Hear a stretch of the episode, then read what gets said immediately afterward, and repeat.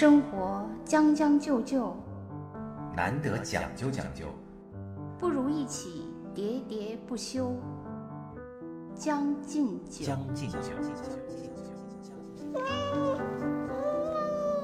大家好，欢迎收听《将进酒》，今天来跟大家讨论一个精力旺盛的话题。其实是一个成功学的话题，对吧？为什么讲呢？因为就是你精力旺不旺盛，实际上是说呃决定你人生成功还是不成功的关键，是吧？嗯，对。我觉得有这这篇文章也是这个观点，是吧？但是实际上呢，我觉得就是我自己感觉啊，嗯嗯，就是所谓的精力，其实就等同于欲望。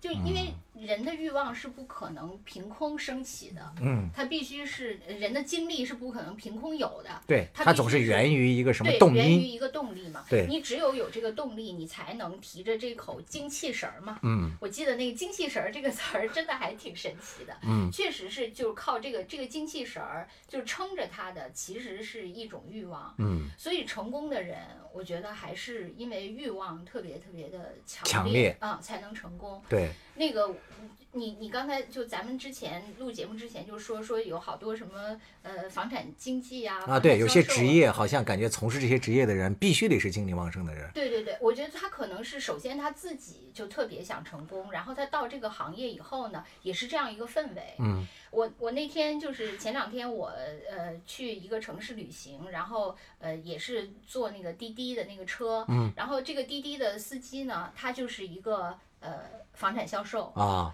房产销售。然后我说你今天是不是休息？他说他今天不休息，哇今天不休息。我说那你还就十一当天啊，还要接单，啊，我说你还要接单，他说是啊，我中午休息的时候出来接接的单。单啊哦，他说那个就是呃方便别人也对自己有利，就他们就是这样的一种人生，啊就充分的那个就是 all in 的那种人生。啊，就时刻每一分每一秒都对对对在奋斗，我觉得他还是呃就挺好的，他就是对未来的生活还是。特别充满了。他说：“我我现在看好我这个城市，嗯我自己要买。他一路都在向我们兜售房子啊。啊后面他说他自己要买。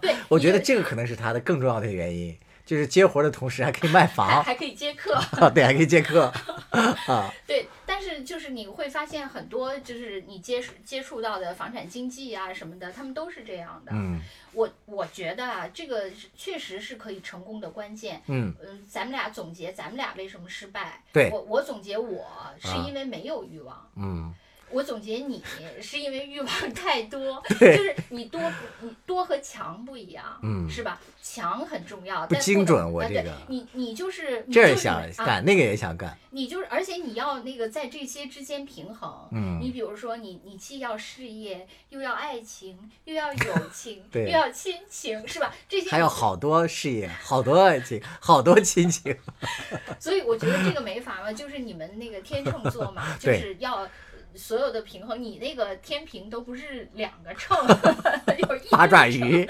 八爪秤，就跟那个公园里的旋转木马一样，对周围一圈儿。告告诉大家一下，我们今天讨论的主题是什么？嗯我们本来是想说如何才能成为一个精力旺盛的人，啊，对对，其实江山认为我是一个精力旺盛的人，我就觉得那个，因为兔子我感觉就是精力还比较旺盛的。你比如说为什么呢？你看他到处四处去旅游，最近 迈着那小短腿儿，兔小兔腿儿。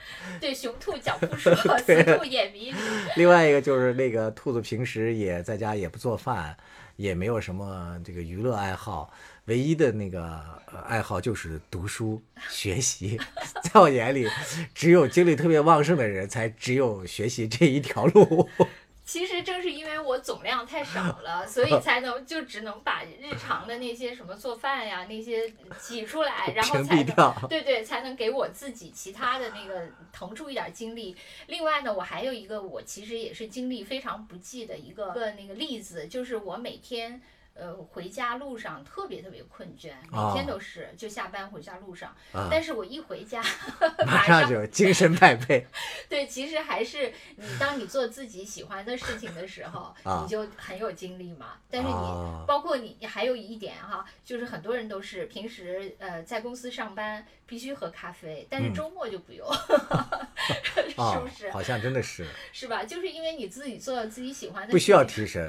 对，哎，所以所以说兔子其实就提到两个原因了嘛。最开始我们还没有报这个题目的时候，兔子就已经说了，首先你要欲望强烈，嗯，然后才能精力旺盛。对你愿意干的事情，你就精力无穷。对，第二个就是说你喜欢干，嗯，是吧？你你欲望非常强烈，又是自己很喜欢干的事儿，你就会保持自己的精力。你愿意，你当然精力无穷；不愿意，你马上就是人困马乏嘛，这是肯定的。嗯另外，我就是说，你必须要要想成功哈、就是其实我们很少谈成功学，我们我们是说我们以失败失败的角度 对来帮助大家成功。对，就是我的问题是我没有欲望，嗯就是只是对一些那个非成功型的事儿才有兴趣，对一切可以成功的都没兴趣。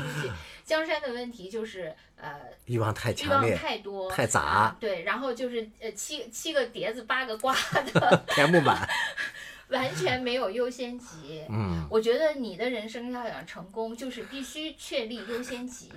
我以为你要说我的人生要想成功，必须得拜你为师，请你当顾问。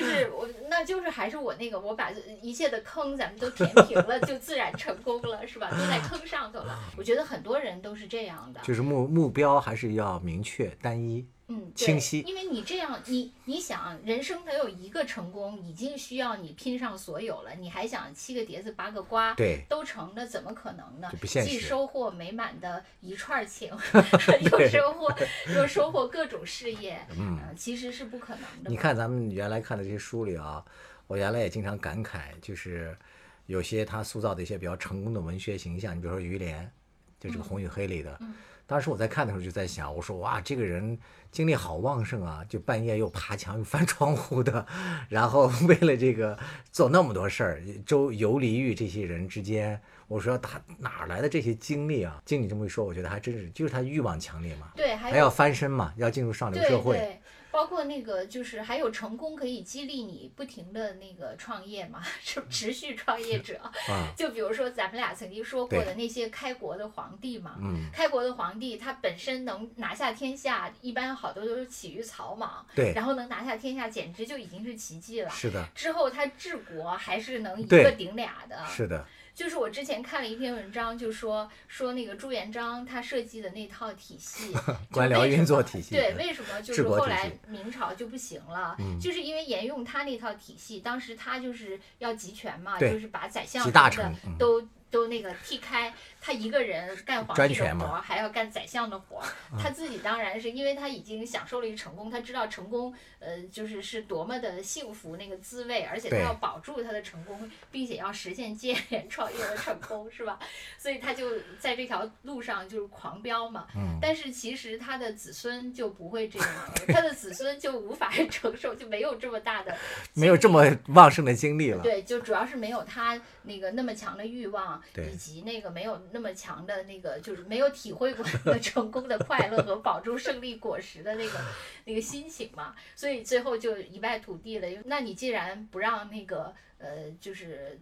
叫什么宰相干，那我就让太监替我干。对一干就干坏了我自己不想干再加上太监的这个欲望本身也就很扭曲，啊。对，咱们刚才不说了，太监欲望很强烈的，对，扭身曲的强烈高马大又长寿是吧？对扭曲的强烈。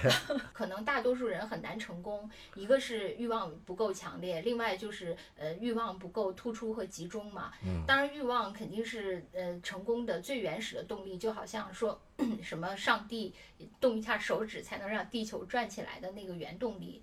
然后之后我觉得就还是呃情商和运气。我觉得是，就是这三个才是就可以确保啊，可以确保。你你有足够的动力，同时呢，就是呃，情商就相当于是一个技巧嘛，对，就是在你的成功过程中的一个技巧，嗯。然后你的运气就是老天给你的嘛，嗯。只有这样的话，就是呃天时地利人和嘛，才能成功。我觉嗯。得，当然我们属于三个都缺，就是兔子经常自谦的说，说自己是一个不成功的人，是吧？老爱这样说。但实际上，至少你在学业这方面，你当初是在这个赛道上是遥遥领先的嘛。从你这个很容易啊，因为这个只要靠哎主观努力就可以了。其实也并不是呀。那如果说很容易的话，那为什么北大每年只招重点儿啊？应该全国人都在，对，就是是就是所以说有比较还能比出来这个成功的嘛。呃，但是呢，学习这件事情呢，它的干扰项比较少。嗯，就是刚才咱们说为什么对，这正是我想问你的，就是那在这个你看来非常简单的这个成功里，比如说你考上北大，在这个过程当中，这个小小的成功里，你觉得他成功的秘诀是靠精力旺盛，还是说欲望单一，还是目标明确呢？就是刚才我说的，就是第一条，就是你你我说的你的问题，因为你学习这件事情，你只要学习好就可以了。嗯，为什么我后来我我是一个工作失败的那个案例？嗯，就是因为你发现。你以为读书，呃我读书好，我是不是就能工作好？绝对啊不是，还真不是啊嗯，因为你读书，你是面对一个死的东西，嗯，就是知识再多，你高考要考什么五六七八门儿，嗯。你那个考研要考多少本书什么的，这些不管它再多，它是有限的，而且它是不变化的。嗯，它是你既然啊，你学会了，它就会了，对吧？但是那个你那个工作就不一样了，啊工作变量太多了对他们不就曾经说过吗？说那个人这个人类这种动物，实际上你两个变量就已经那个足够了，嗯三个变量人就已经控制不了了。嗯就是即使从可能从什么数学上什么的都已经有点搞不定了。嗯所以你就想，人能驾驭到这个社会里面是每个人之间的变化啊、你你工作技能掌握其实是相对容易的，但是你跟同事、人际关系啊，还有呃各种乘着各种的风口，你能赶上踩上点儿，嗯有有有预见，然后你又得有情商、有运气，各种，我觉得简直了，那个不知道要比学校的那个成功要难多少倍。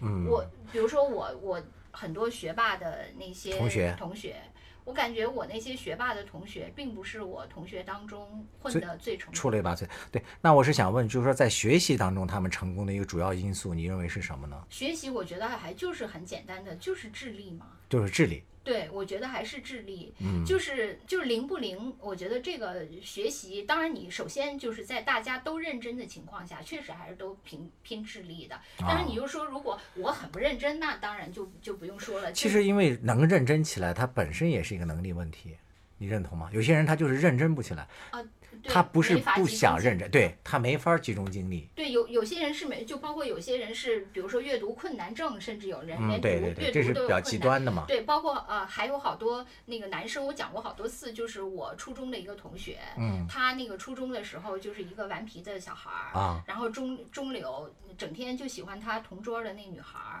他的最主要的事儿 就是你呗。啊，不是我，我有一个朋友，其实就是我。真的不是我。啊后来呢，到高中以后，那个女孩儿就没考上我们中学嘛，就去了另外一个。啊这下她那她的世界清净了。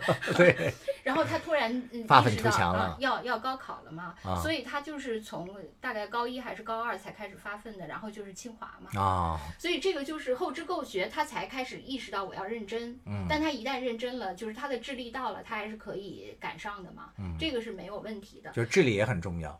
呃，智力当然重要，但是智力它，我觉得真的只管大部分智力其实都是差不多的。对只管吸收这一这一块儿，嗯就是只管那个读书，就面对死的东西的这一块儿，嗯就你要是跟人打交道，啊这个我觉得没什么用，嗯就是还是要靠情商，就是情商就是同情心和同理心，主要还是同理心。嗯而那个特别呃就是成功的人，学习特别好的人，我觉得他可能往往。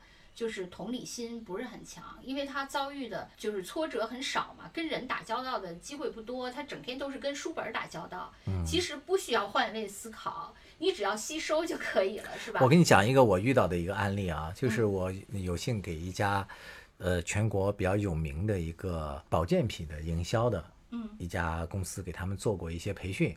然后在培训之前，我想先了解一下这公司的一些呃运作的一些情况，然后就去参加了一个他们的一个月会，就全国的一些营销员就回到北京来，然后在一个呃大厅里坐着，大概一千多人，然后那个舞台大概有一米高吧，然后大家就坐在那儿七嘴八舌的等待着这个会议开始，然后这主持人就开始登场了，说让我们热情的掌声有请我们团队里最受欢迎的明星。他是谁呢？然后大家就集体高呼那个他们的那个老总的名字嘛。嗯。然后我们这几个在这里旁观的啊，就在那里就鼓掌，就拭目以待，就看那个墓的两侧。结果呢，只听到咚咚咚咚的这个脚步声从后面的这个门儿响起。我们转头一看，就一个一米八多的一个呃二百多斤的一个大汉咚咚咚的跑进来，就像刘翔一样，腾的一下就二百多斤的刘翔，跳到了这个一米多高的台子上。对，果然是刘翔。六十多岁的老人，嗯，精力然后太旺盛了。对，当时我的脑子里一下子浮现出的一个词就是哇，精力旺盛。嗯，你能想象到那个场景吗？底下就还没有开始讲，底下就爆发出了如雷般的这个掌声。然后他就开始演讲嘛，当然他的演讲内容虽然很精彩，但是呃，像咱们这些经过一些专业培训的人，就很快就能听出来他的套路嘛。但是不可否认的是，他的这种精力旺盛给他带来的整个的这个形象加分儿是有大大的这个效益的。他整个人就我跟你讲，作为一个陌生人的我在看起来，就他整个人好像都在闪着金光一样。感觉我都会被他给感染了。我当时脑子里就迅速浮现出了一个词，就是咱们那时候学历史，学历史的时候，因为咱们那时候的那个世界史都是说的比较抽象嘛，然后只有讲到那个俄罗斯的那个大帝，就是彼得大帝的时候，用了一段个性化的描写，说这个彼得大帝性格粗野，呃，精力旺盛，对待反抗他的人毫不留情。你知道，我当时就觉得啊，精力旺盛这几个字太重要了。当时我看到了这个 老总的时候，我脑子里也在想，哇，成功果然需要精力旺盛。这个只是一个全国的一个呃营销的一个老总就已经旺盛成这样了，那彼得大帝得是啥样的一个人？啊，这是我关于精力旺盛的一个感性感性认知。嗯嗯，但你觉得你自己经历我真的我就跟他们一对比，觉得我手我绝对跳不到一米多高的台子上去，我也不能跺着脚在那里跟大家喊口号。那你要是不是说都得成了那个体能，你这不是精力的问题，是体能的问题，好吧？就像我这个，就是 你对想起了我那个鞍马的故事，我就一下就翻过去了，我一下就撞在了台板上。就是在我看来啊，好多人他的成功啊，就就让我感受起来，他真的好像是浑身是有使不完的劲儿一样。我原来把它机械的理解为就是生理上的一种赋能，就比如说好像他从那个呃遗传下来，他的基因里就是有一些强壮的东西在这里面的。嗯，我原来就是这样理解的，但是你刚才跟我说的呢，可能又给我多了一种那个理解和解释，就是这个人可能由于后天呢，他源于比如说某件事的刺激，或者说家族的教育教化，让他形成了一个非常强烈的欲望，就是我一定要做成某件事儿，就他就会提起一口气，这一口气就会敦促着他是啊，那个肾上腺素持续的对，分泌。就是精气神儿嘛，就是其实你那个那个就是你的欲望驱动了你的有有一股气撑着，然后你就觉得做一切事，你我觉得咱们以前经历的所谓的领导、嗯公司老板都是精力旺盛型的，因为他们的他们对成功的渴求，嗯呃都比我们这些打工仔要强嘛。另外就是那个咱们被他们管理的时候，他们已经接近于成功了嘛，就是他已经可以体会到成功的果实了，这个胜利和喜悦了，所以又会分又会刺激着他持续去分泌这个肾上腺素，维持他的欲望。我觉得我们呢，还是因为小的时候就是接受的教育，我觉得尤其像你，就是我要拥有完美的家庭啊对呃要诉求太多了啊、要那个就是敬业乐群，对就是各种，然后之后就你经历肯定就不记了嘛，那我要改一下你帮我取舍一下，我只走一条路，我就是说呀，你就是呃，咱们不是之前说过 出家。你要是出家也可以啊，就是如果你对就是某些呃去龙泉寺吗？某些某些真理或者真谛的这个 欲望的追求够强，你确实就可以出家嘛。放开你自己。是啊，因为你对那个就我我有一你记得龙泉寺这个梗吗？哦，我不知道哦哦，咱俩还经常用哦知道了放开你自己。还有那个嘛，医师是吧？医师也是吧？是吧？那个。其实我有一个，我有一个大学同学，我说过嘛，他就是后来出家了嘛。嗯，他是一个说过啊啊数学系天才，但是呢，他对所谓的真理或者是人文的这个热爱嗯是超过了，因为这些数学这些可能对他来说满足不了他啊了。，对，所以后来他呃留在学校当当数学老师之后，他还是出家了，哎呀，真是。那挺好啊，因为他哎那你说我应该怎么精简我的欲望呢？就是选定一条路，对，就是刚才咱们不是说过嘛，其实很有舍才有得啊，精力才能旺对很。多成功就是好像都是跟那个金钱挂上钩。后来我自己你觉不觉得我的这种取舍有点凄凉？人生都到了下半场了，我就有点像那个褚时健嘛，知道吧80那你还差多岁了，哦，不是差才差二十，差四十，差差六40。十。Hallo liebe Freunde, wenn das Leben dir 100 Gründe zum Weinen gibt, zeig, dass du 1000 Gründe zum Lachen hast. 当生活给了你一百个伤心的原因，你就还他一千个微笑的理由。我亲爱的朋友，你好，我是你的德语主播殷帆。有人说德国人是全球最讲究的民族，可是在我看来，不管是讲究还是将就，只有适合自己的才能天长地久。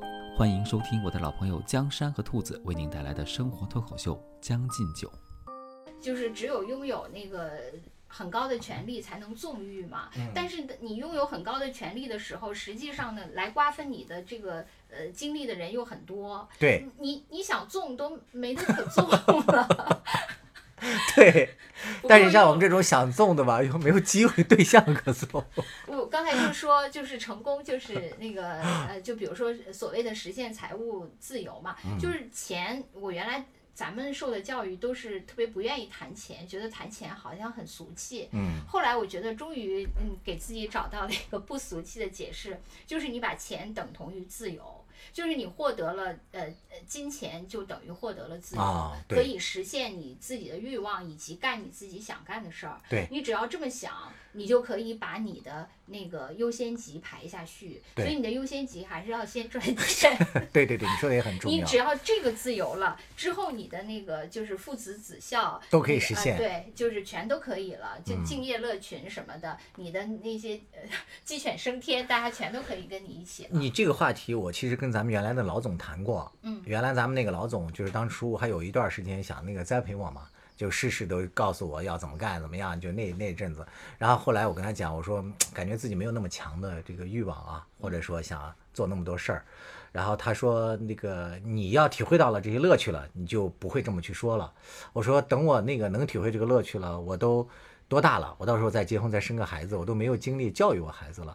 他说：“那你担心什么呀？你可以通过管理教育你的孩子。” 你看这个他已经 已给我经管理了人生所有的环节。嗯他这句话让我一时没有办法回答他。比如说很多为什么很多凤凰男容易成功，嗯，他其实也是因为他有特别啊惨痛的那些经历，对所以他要呃告别他的过去，因此他分外的想成功，反而是很多就是生于小康之家的人，嗯，因为他就觉得我没什么缺的，对对对对对，所以我我我干嘛那么费劲儿？就好像说现在说那个呃九零后、零零后的小孩儿，好包括呃日本不是说进入了这些宅宅经济，嗯。就是因为这个社会，当他已经富裕到一定程度的时候，嗯，这些人就觉得我没有什么奋斗的必要了。我衣食已经足了，我我干嘛要受那么多苦，那么多累？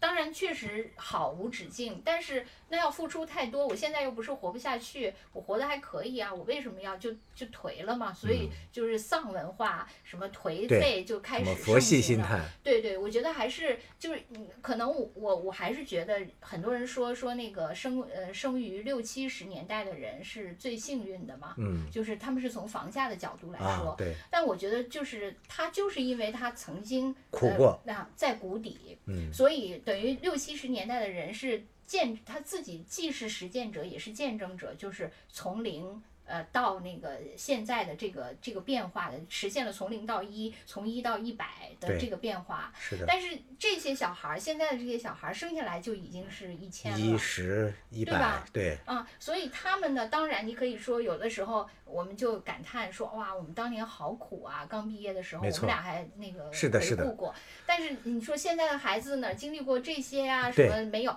但是他们呢，虽然没有经历过我们的那些苦，但他们也没法见证我们曾经见证的，就是从无到有的这个辉煌。嗯，这种喜悦他们也感受不到。对，所以嗯，当然我们即使生于那个零时代，还是欲望 不行的废品，是吧？咱俩就是属于见证了那个时代，但是没有那个亲身为这个时代贡献太多。呃，这个话说回来啊，就是虽然说这个欲望强了，可能人才有更旺盛的精力啊，但是在现实层面，还有一些小技巧，其实也是可以帮助大家提升精力的。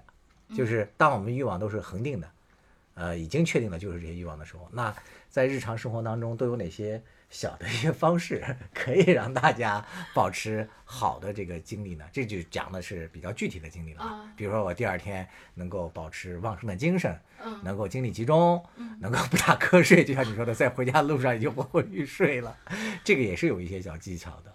你看，比如说我看的这篇文章啊，嗯他就讲的就是呃少少吃低糖的东西，啊不少吃糖类的东西，要低糖。嗯嗯然后还有那个呃油油脂太高的，也会消耗人的这个精力。哎，说到还有要多那个锻炼身体对，，我觉得这一系列都是那个张一鸣说的那个呃延时满足嘛，嗯，对吧？嗯其实你就是说，你吃高糖高热的，你限时满足了，之后你就昏昏欲睡了嘛。你只有吃低糖的，你才延时满足。然后还有就是我，我现在也觉得锻炼也是一种那个延时满足。对，当然了，这不是你觉得，这肯定是锻炼健身是延迟满足最典型的案例子。对，所以就是说，先把自己抽打一番嘛，是吧？就是你为了获得快感，你就先把自己拉低嘛。哦不不不，你理解的比较肤浅。人家这个锻炼呢，是它确实会让你的身体产生一些变化。这个变化并不是说前面疼，后面不疼了。